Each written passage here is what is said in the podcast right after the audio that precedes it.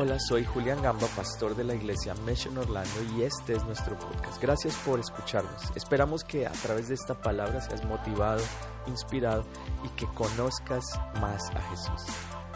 Y este es el mensaje de hoy. Así es que el tema del día de hoy es el Señor es mi pastor. ¿Qué tal si tú lo dices conmigo? El Señor es mi pastor. Y como subtítulo puedes ponerle no le des una silla en la mesa al enemigo. No le prestes una silla en la mesa al enemigo. Y ahora más adelante vamos a, a, entender por qué este es el subtítulo, pero quiero comenzar diciendo que las ovejas necesitan ayuda. No hay ninguna oveja que esté por lo general sola saliendo como adelante. Las ovejas son débiles, no saben a dónde ir.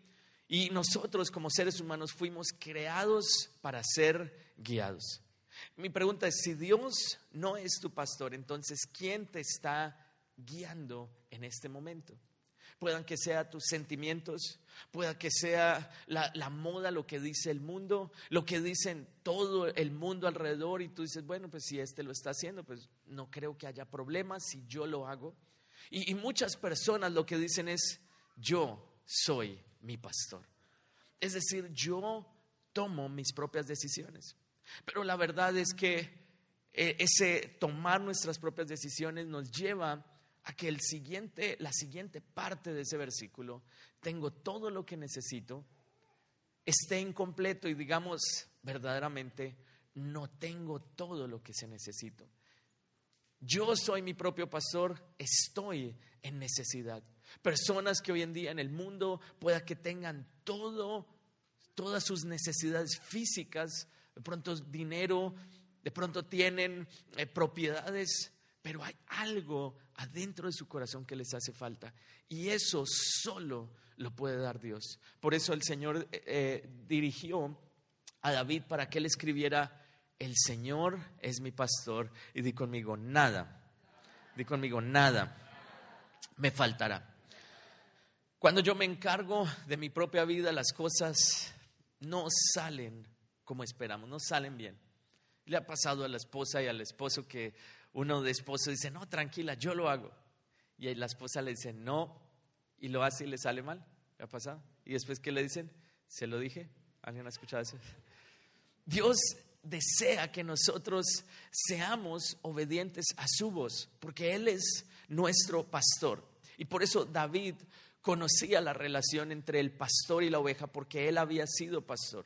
Él sabía lo que representaba cuidar a las ovejas y él dijo, tengo todo lo que necesito. Ahora piensen por un momento que él no escribió, tengo todo lo que quiero, sino que él escribió, tengo todo lo que necesito.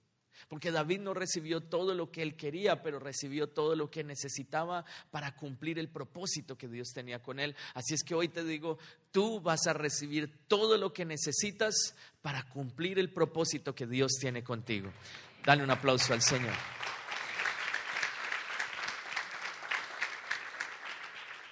Esta declaración, el Señor es mi pastor, como consecuencia tiene otra conlleva a otra verdad y es que si Dios es el pastor, significa entonces que yo soy una oveja. Entonces, di conmigo, yo soy una oveja. ¿Y, cómo son las ovejas? Busqué en internet, dije, ¿cuál es la, la mejor foto de oveja que existe? Y encontré la siguiente. Me pareció que está apropiada, está linda. Ese eres tú, eres una oveja. Ahora, las ovejas necesitan, como les decía, guía, necesitan dirección.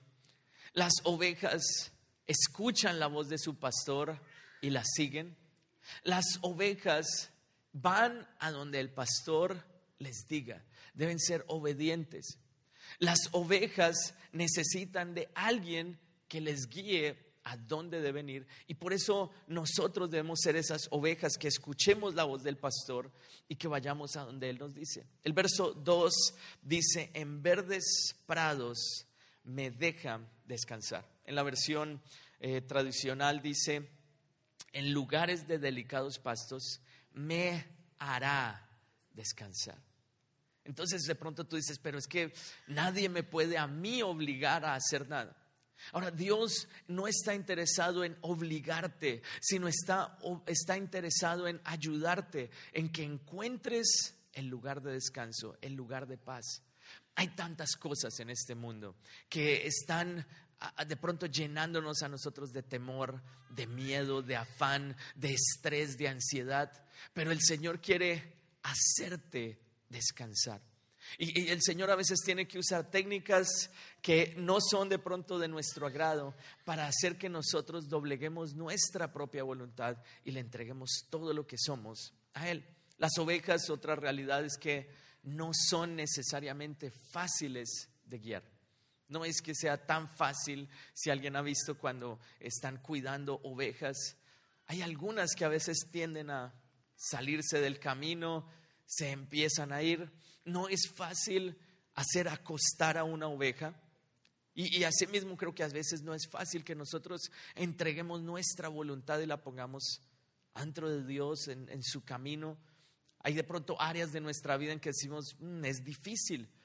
De pronto alguno está acá en la, hoy domingo en la mañana y dice, wow, qué difícil es venir a la iglesia. Porque de pronto durante la semana yo me despierto temprano y hoy domingo, imagínense madrugar a las 10 de la mañana para estar allá a las once y media. Wow.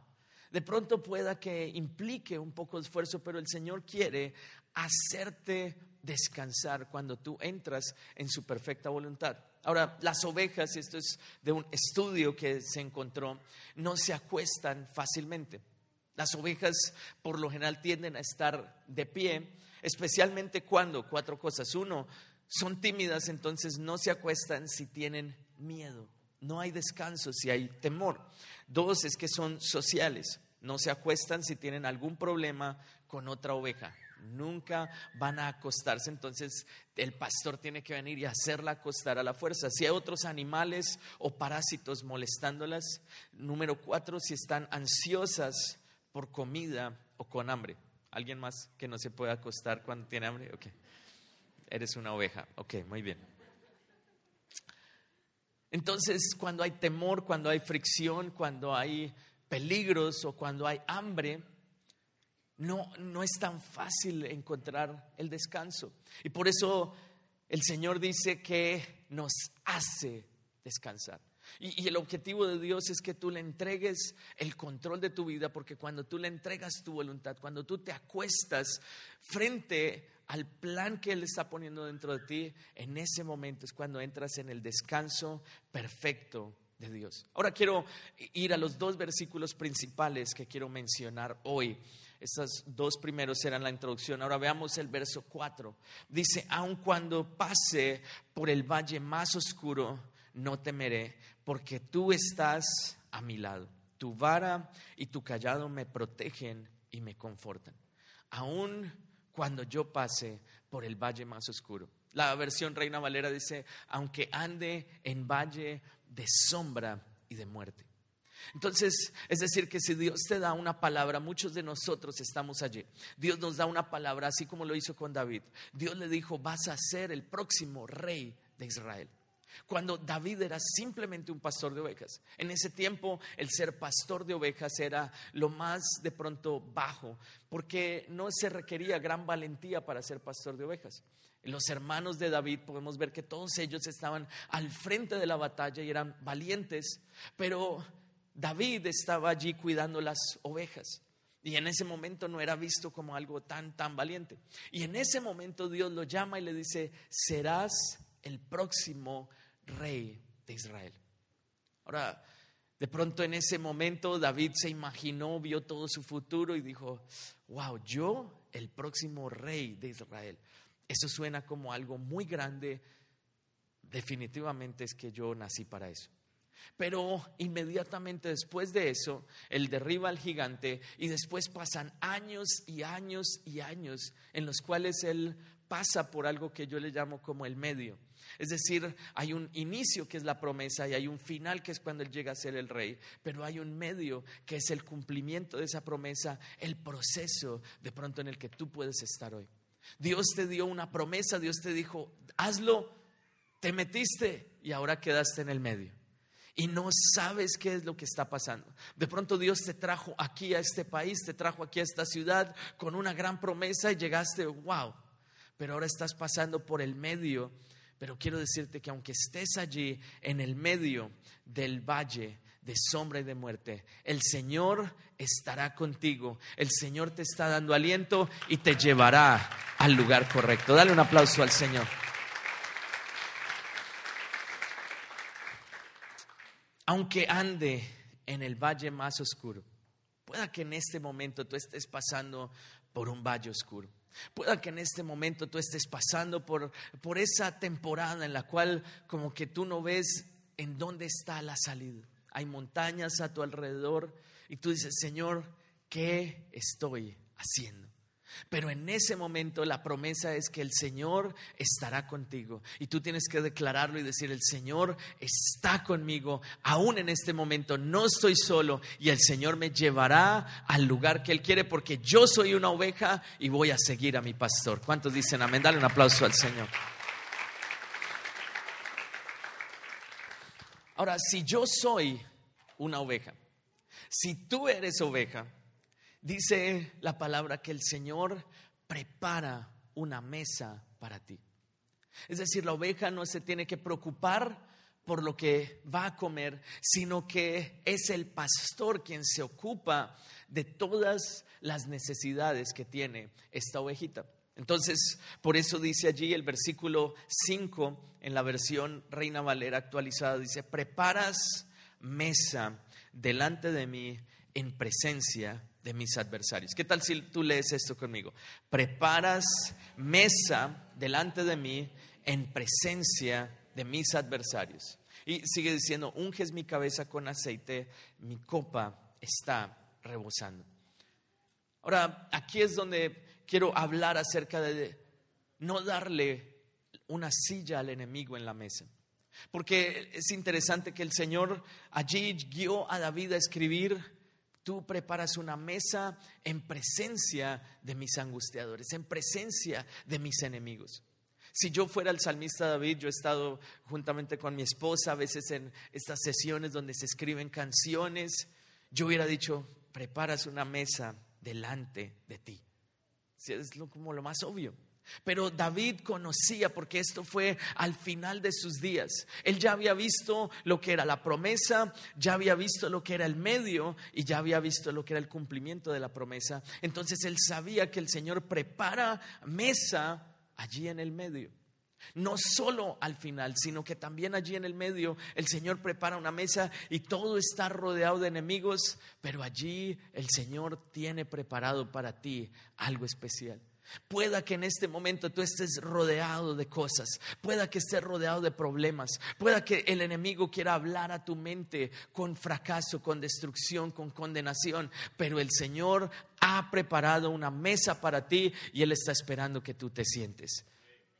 ¿Cuántos dicen amén? Amén. Entonces, pensando en, en mi hija, yo veía que ella estaba sentada, toda la mesa estaba lista, la comida estaba allí servida, estaba su comida preferida. ¿Saben cuál es la comida preferida? La sopa. Increíble, pero a ella le gusta la sopa, no sé por qué. A mí nunca me gustaba de niño. Pero estaba la comida allí, al frente de ella. Todos estábamos allí acompañándola, nada le iba a pasar. Sus abuelos estaban allí también pero no podía comer porque estaba todo el tiempo mirando hacia atrás a dónde estaba este señor vestido horrible. ¿De dónde está? ¿Dónde estaba ese señor y no podía disfrutar? Y muchas veces es lo que nos sucede a nosotros. Y hay cinco mentiras que el enemigo a veces viene a hablarnos cuando él quiere sentarse a la mesa con nosotros. La primera mentira es cuando tú te sientas en la mesa, el enemigo te dice es mejor en la otra mesa. Es mejor en la mesa de al lado. Wow, le, sucedió al pueblo de Israel. ¿Qué les dijo, les decía el enemigo? Era mejor cuando ustedes estaban en Egipto. Allá tenían comida en abundancia, aquí ustedes están muriendo de hambre. El enemigo te dice, estabas mejor antes, estabas mejor en tu país donde estabas, cuando estabas, wow, allá sí era, wow, en cambio acá, mira, era mejor, es mejor en el otro lado. De pronto tú ves a una otra persona y dices, wow, mira esa persona tan feliz y no, tú estás aquí, no estás haciendo nada. Pero mira, todos los demás están saliendo adelante y tú vas para abajo. El enemigo quiere hablarte y decirte, es mejor en otra mesa. Si tú no hubieras hecho, si tú no hubieras ido, si tú no, para hacerte pensar y dudar del lugar que Dios tiene y está preparado para ti. La segunda mentira es, no lo vas a lograr. No lo vas a lograr. E, el enemigo viene a hablarte y a decirte, no, no lo vas a lograr. Tú, tú, no puedes. Nadie más. De pronto otra persona con mayores capacidades sí puede, pero tú no.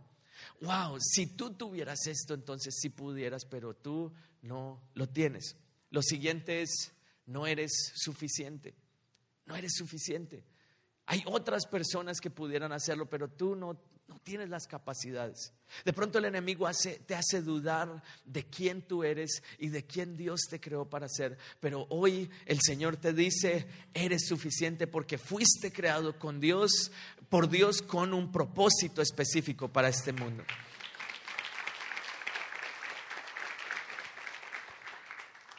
La siguiente mentira que el enemigo pone es que tú estás ahí sentado, tienes a tu padre al frente, pero todos los enemigos están alrededor y de repente Él viene y se sienta a tu lado y te dice, estás solo. Nadie se preocupa por ti. O de pronto te dice, todo el mundo está en tu contra. Mira, nadie se interesa por ti. Allá en la iglesia, cada uno se preocupa de sus problemas y nadie le interesa lo que tú estás viviendo tú estás solo. Pero es la mentira más grande que el enemigo puede hacerte creer porque tú no estás solo. Número uno, Dios está contigo. Y número dos, nosotros estamos aquí para ti y seremos tus fans número uno hasta que cumplas el propósito que Dios tiene con tu vida. Y la última mentira es, no tengo ninguna salida. El enemigo te hace creer que la situación que tú estás viviendo en ese momento es el final, que esa, ese problema que enfrentaste es una pared de la cual tú nunca podrás salir, pero el Señor estará contigo, aunque andes en el valle de la sombra y de la muerte. Aunque andes en el momento difícil, el Señor estará contigo. Entonces ten cuidado y no permitas que el enemigo hable a tu vida. Juan 10, capítulo 10, versículo 10 dice que el, propósito del ladrón es robar, matar y destruir. Dice, mi propósito, dice Jesús, es darles vida plena y abundante. Eso fue lo que Dios, eso fue lo que Jesús vino a darte. Jesús no quiere que tú vivas una vida a medias. Jesús quiere que tú vivas una vida plena y que tengas una vida abundante. Él no quiere que tengas un hogar más o menos. Él quiere que tengas un hogar pleno, lleno de vida, lleno de la presencia de Dios. Dice el verso 11, yo soy el buen pastor. Y esto lo dice Jesús. Yo soy el buen pastor. ¿Y por qué Él se ganó ese lugar de buen pastor? Dice, el buen pastor da su vida en sacrificio por las ovejas. Tal vez nunca la mente humana podrá entender lo que Jesús hizo. Y es que Él siendo Dios entregó toda su vida en la cruz por ti y por mí. Y en el momento en el cual Él entregó su vida allí en la cruz, lo que hizo fue preparar una mesa para que tú te sientes con tu Padre Celestial y tú escuches lo que Él te dice.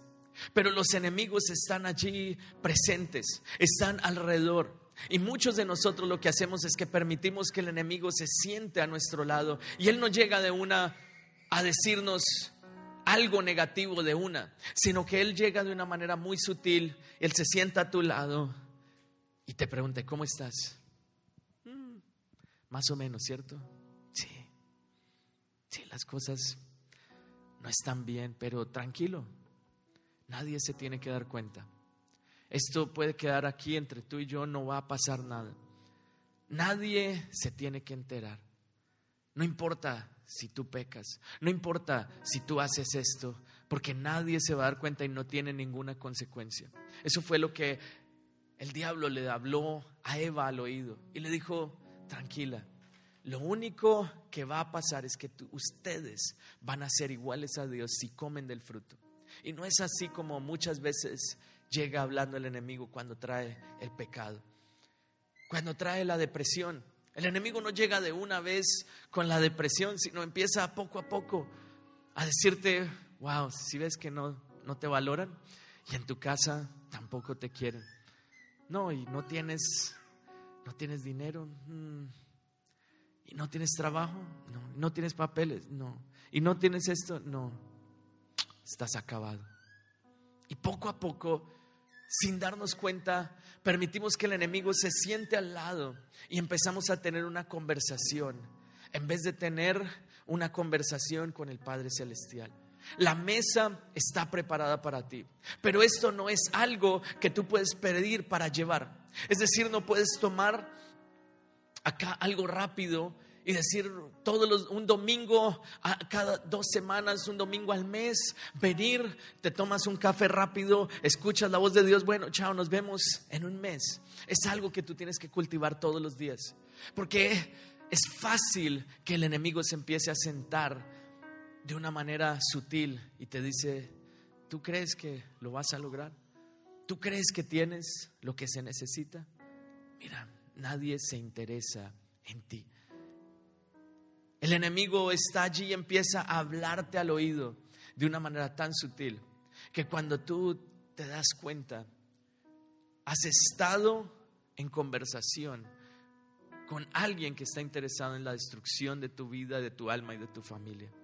Pero cuando tú decides que el Señor sea tu pastor, en ese momento escuchas su voz y tu vida nunca más es la misma. Y tú empiezas a escuchar a dónde Él te guía. Y, aunque de pronto en el momento parezca difícil, Dios te va a decir, hazlo. Y tú lo haces. De pronto Dios te dice, no sigas teniendo ese tipo de conversaciones. No sigas hablando con esas personas que hablan negativo. No escuches esas palabras negativas. No veas ese tipo de películas. No escuches ese tipo de música que te destruye. Y, pueda que en el momento te digas, ay, no, pero Señor, ¿será que sí? Y el enemigo acá al lado te puede hablar y te dice, no, no pasa nada, eso no tiene ninguna consecuencia. Los vicios no van a dañarte, tranquilo, no hay problema. Y lo que el enemigo está haciendo es robando, sacando la vida dentro de ti. No permitas que el enemigo se siente, no le des una silla en tu mesa, sino que enfócate en escuchar lo que Dios dice acerca de ti y di, el Señor es mi pastor, nada, nada me faltará. David sabía la relación que había entre un pastor y sus ovejas. Por eso él escribió, el Señor es mi pastor. Porque él pasó por momentos difíciles, tenía infinidad de enemigos, libró las más grandes batallas, pero al final de sus días él pudo decir, el Señor es mi pastor, nada me faltará. Y por eso también el verso 6 lo escribió diciendo que el Señor preparaba esa mesa para él. Hoy quiero decirte, el Señor tiene una mesa preparada para ti. Y muchos, el Señor me ponía esto en el corazón mientras estaba allí en aquel día con mi hija. El Señor decía, muchos están mirando al enemigo en vez de mirar lo que yo he preparado para ellos. Están mirando a los ojos a ver a dónde se mueve, a dónde dicen las noticias, a dónde dicen las cosas. Pero si tú te enfocas en lo que Dios ha puesto al frente en tu mesa, no te enfoques en otras cosas, enfócate en lo que Dios ha puesto en tu familia, en tu casa. Y di, Señor, yo sé que si yo soy tu oveja, voy a escuchar tu voz y tú me vas a llevar al otro lado. Voy a ver la promesa en mi vida no te enfoques en el enemigo. Ese día yo recuerdo que estábamos allí en aquel restaurante y, ese personaje se movía de lado a lado, se iba de una mesa a otra, hablaba, medio pasó por nuestra mesa, pero se dio cuenta que mm, no.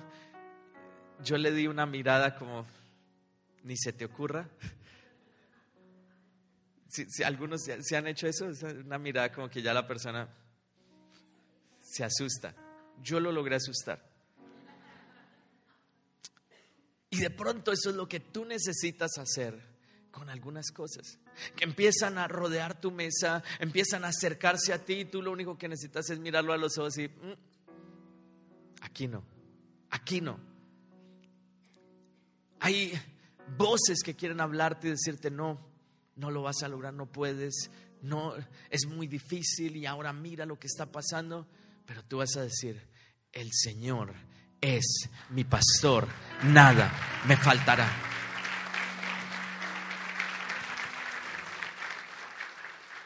David sabía lo que era decir el Señor es mi pastor, porque eh, Saúl, quien era el rey en ese tiempo, lo persiguió y tenía todo en su contra. Era imposible que él llegara a ser el rey de Israel, pero aún así él escribió, el Señor es mi pastor, nada me faltará. Y en el día en el cual fue ungido como rey de Israel, él pudo decir verdaderamente, el Señor es mi pastor.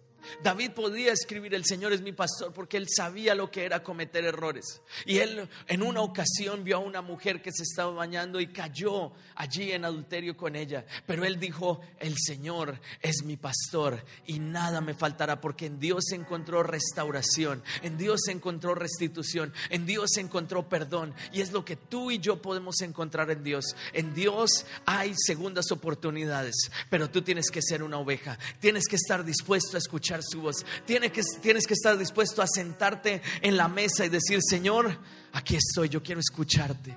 No permitas que te hablen los enemigos. No permitas que la voz que está alrededor del mundo hable más fuerte de la voz de Dios. Tienes que escuchar a Dios y decir, Señor, yo soy tu oveja. Tú eres mi pastor y por, por lo tanto nada me faltará. Nada me faltará. De pronto el enemigo ha venido a hablar a tu mente, a tu corazón. Hoy te digo, tú tienes la autoridad. Esta es tu mesa, es lo que Dios ha puesto al frente tuyo. Esta mesa es especialmente preparada para ti y tú tienes la autoridad para decir al enemigo, ni te acerques a mi mesa, porque yo soy un hijo de Dios puedes tener la capacidad de mirar al enemigo a los ojos y decir, sé que el Señor me protegerá, me va a proteger y va a guardar mi vida.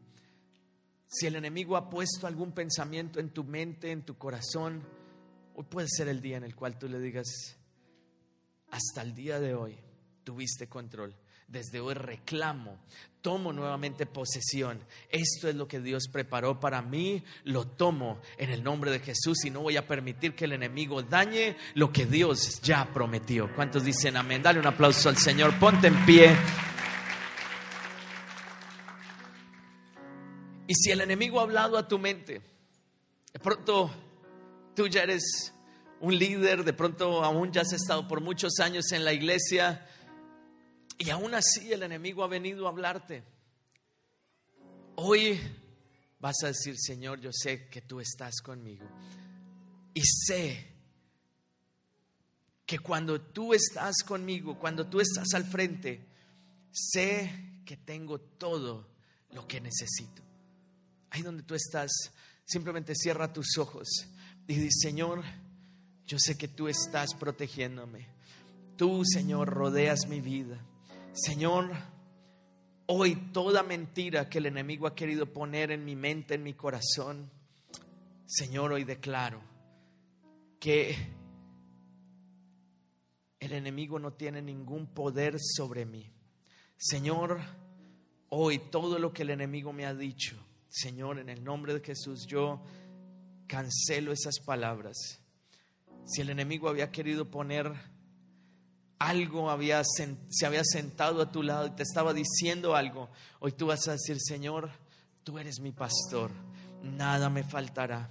Señor, tú preparas mesa delante de mí, en presencia de mis enemigos, de mis angustiadores. Señor, y hoy, Señor, declaro que tú estás conmigo, Señor, en el nombre de Jesús, y tú me proteges. Señor, De pronto no sé exactamente qué, cuál es el siguiente paso, pero sé, Señor, que si yo escucho tu voz, tú me guiarás en el nombre de Jesús. Siento que hay personas que han escuchado la voz del enemigo. De pronto el enemigo ha hablado a tu mente, a tu corazón, ha traído alguna de estas mentiras. Si ese eres tú, pon tu mano en tu corazón.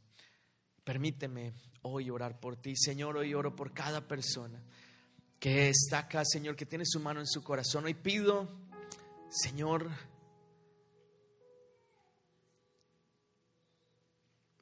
que venga la autoridad para creer en tu palabra, la fe para creer que tú eres el pastor y Señor que tú nos protegerás. Señor, hoy todo lo que el enemigo haya querido poner, toda voz del enemigo, hoy le ordeno que enmudezca en el nombre de Jesús. Y hoy yo creo, Señor, que tú estás conmigo. Y Señor, tú peleas nuestras batallas. Tú peleas por mí.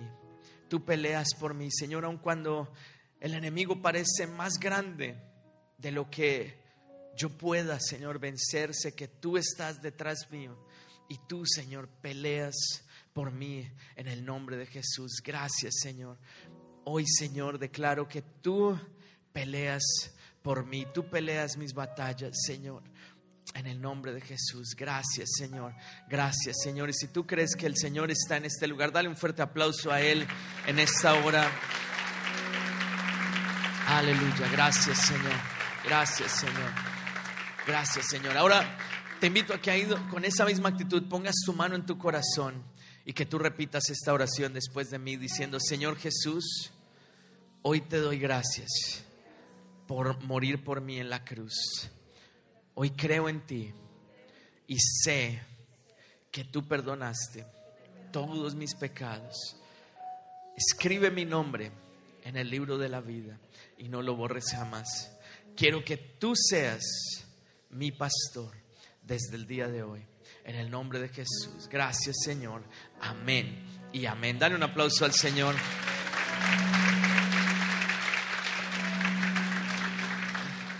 Y si de pronto hoy tú hiciste esta oración por primera vez, hoy quiero decirte, a través de esta oración lo que hiciste fue entregar tu vida a Jesús. Y te animo a que desde hoy comiences en este camino de entregar toda tu vida a Él todos los días.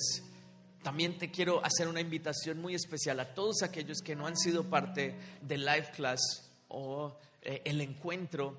Te animo a que asistas. Es un, dura más o menos cuatro semanas, como mi esposa lo explicaba, y a la tercera semana todos juntos vamos a ir a un, a un, retiro espiritual, es algo de un día, una experiencia en donde tú puedes verdaderamente encontrarte con Dios.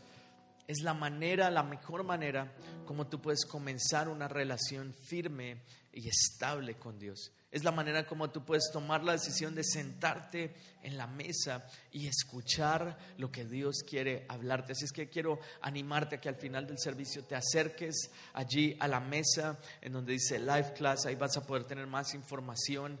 tiene un costo de 25 dólares, pero a la una y cuarto en, el salón que está aquí atrás también. Hoy es la primera clase y si de pronto tú dices, bueno, no tengo los recursos para ir tranquilo, no queremos que el dinero sea un, un, obstáculo, sino que allí vamos a poder ayudarte. Tenemos algunas becas disponibles, así es que no, que ese no sea un obstáculo para que tú puedas tener un encuentro real y personal con Dios.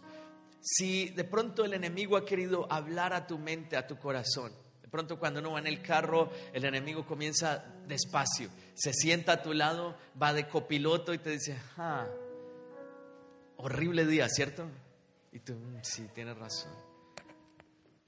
Está difícil. Y no, ni siquiera mire el email porque tiene una mala noticia allí preparada. Ni siquiera revise el celular. De pronto llega una llamada y el enemigo le dice, mm, es la peor noticia, prepárate. Pero ¿qué tal si tú hoy dices, Señor, yo sé que tú peleas por mí? Gracias por escucharnos. Esperamos que este mensaje haya sido de gran bendición para ti. Te invito a que te suscribas y lo compartas con tus amigos. Para más contenido en nuestra iglesia visita missionorlando.com. Que Dios te bendiga.